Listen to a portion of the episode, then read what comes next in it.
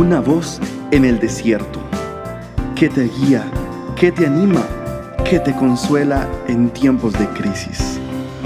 Su dulce voz te da aliento de vida.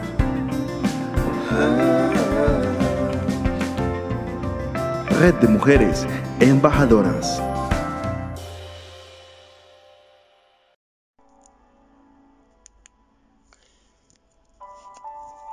Dice la palabra de Dios, pero este género no sale sino con oración y ayuno.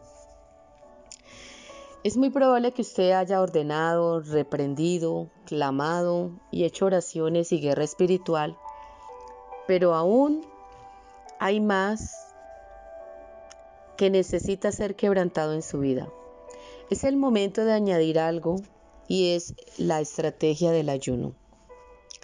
No hay otra manera de ataque contra algunas fortalezas demoníacas, no hay atajos.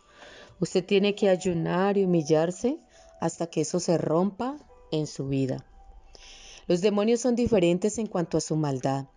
Hay demonios que son más fuertes, más perversos, inmundos y tercos, y superiores en rango, capacidad e inteligencia. Cuanto más tiempo haya estado un demonio en su familia, o en su vida, más difícil será removerlo, porque sus raíces son más profundas. Demonios como la rebelión, el orgullo, la brujería, demonios jezabélicos, demonios de pobreza, escasez, ruina, pueden salir con un alto nivel de fe. A veces parece como si no pudieran ser desalojados y las personas se desanimaran y se frustraran y se sintieran fracasadas. En Mateo 17 los discípulos de Jesús se encontraron con un demonio en un muchacho que no pudieron sacar ni sanar debido a su incredulidad. La incredulidad nos impide, mis amadas hermanos, lidiar con estas fortalezas. Se necesita fe para desalojar al enemigo. El ayuno nos ayuda a superar la incredulidad y desarrollar una fe fuerte. Esta es la combinación perfecta, la combinación sobrenatural que Jesús le dio a sus discípulos en Mateo 17, la oración y el ayuno. No estoy diciendo que cuando usted ayune ganará puntos con Dios, no. No es que va a hallar más favor y más gracia delante de su Creador. De ninguna manera. No ayunamos para salvación ni para complacer a Dios. Nosotros ayunamos y oramos porque son armas espirituales que el Señor nos ha entregado. Algunas cosas necesitan de más ayuno y de oración. No existe otra manera para resolverlo. Hay cierto tipo de demonios que simplemente no se dan por vencido y no se rinden. Son fuertes, son tercos, son orgullosos, son arrogantes y son desafiantes. Son espíritus familiares que han estado en tu familia, pero tienes que llegar al punto donde no importa en qué mal estado se encuentre su familia, usted dice, se detiene conmigo.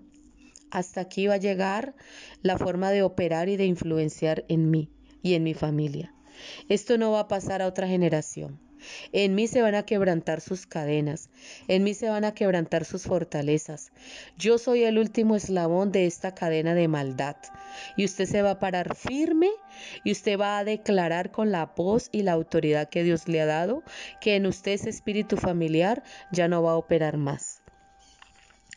Por eso usted necesita fortalecerse en el Señor y actuar con las armas espirituales que Dios le ha entregado, que es la oración y que es el ayuno.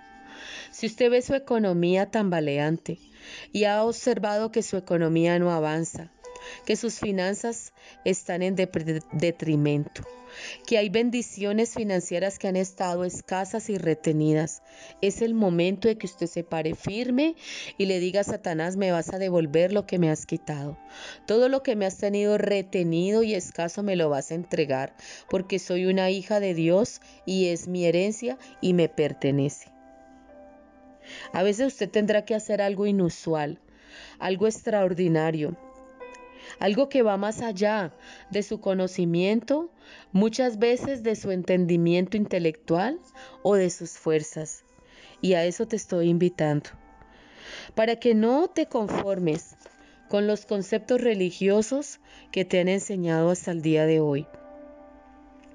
Para que tomes esa autoridad que Dios te ha entregado y te muevas en la unción, en el poder de su gracia, y destruyas todo yugo que te ha tenido cautivo, cautiva hasta el día de hoy, esa unción extraordinaria que solo el Espíritu Santo puede entregar y que puede aumentar y va creciendo en tu vida. El Espíritu Santo vive en ti y la autoridad de Dios reposa en ti. El poder de Dios y la fe de Dios cobran vida cuando usted pone a un lado algunas cosas y cuando usted toma la decisión de ayunar y de orar. Usted se encontrará cada vez más fuerte, cada vez te estarás más fortalecida, cada vez estarás triunfando, hallando victorias. Tendrás pequeñas victorias, pero son muy grandes, porque son tus victorias, son las batallas que has librado con la ayuda de Dios. Te invito para que sueltes las cargas, te invito para que rompas todo yugo, te invito para que seas libre de toda opresión, te invito para que rompas toda atadura, y para que tú seas una fuente muy grande de avivamiento, no solo para ti, no solo para tu familia, para los de tu casa, sino también para los de tu ciudad y, por qué no, para los de tu nación. Cuando tú tomas este problema de raíz y lo enfrentas, entonces el Espíritu Santo viene en tu ayuda. Recuerda que dice las Escrituras que Él es nuestro consolador y nuestro ayudador. Él es nuestro paracletos y está para apoyarnos. Solo está esperando que tomes la decisión acertada de orar, de buscar su presencia y de ayunar. Mientras ayunas, sé humilde, póstrate delante del Señor y dile, Señor, coloco toda mi vida en ti. Tú eres mi fortaleza. No puedo, Señor, avanzar sola. No puedo con los deseos de mi carne. No puedo, Señor, con los deseos impetuosos que hay en dentro de mí, pero lo haré con tu fuerza y lo haré con tu ayuda. Vas a obtener muchas victorias. Verás algo extraordinario ocurrir en tu vida. Verás que los obstáculos que hay en tu camino empiezan a ser removidos de una manera milagrosa. Vamos a ver cómo maldiciones son rotas. Veremos cómo maldiciones generacionales son desarraigadas. Vamos a ver cambios. No será una vez ni dos veces, sino que será siempre. Cada vez que te dispongas a ayunar. No solamente un día. Disponte para el ayuno y la oración. Un día, dos días, tres días, siete días, lo que sea necesario hasta que seas libre de esa atadura, hasta que seas libre de esa maldición, hasta que se rompan las cadenas, hasta que se rompan los yugos de esclavitud, hasta que se rompan las maldiciones generacionales, hasta que veas un cambio en tu familia, hasta que veas un milagro en tu casa, hasta que recibas la bendición que ha estado retenida por tanto tiempo. Si tienes que ayunar un día, dos días, tres días, lo tienes que hacer. Como hizo Daniel cuando propuso en su corazón el ayuno y la oración, no fue suficiente tres días de ayuno.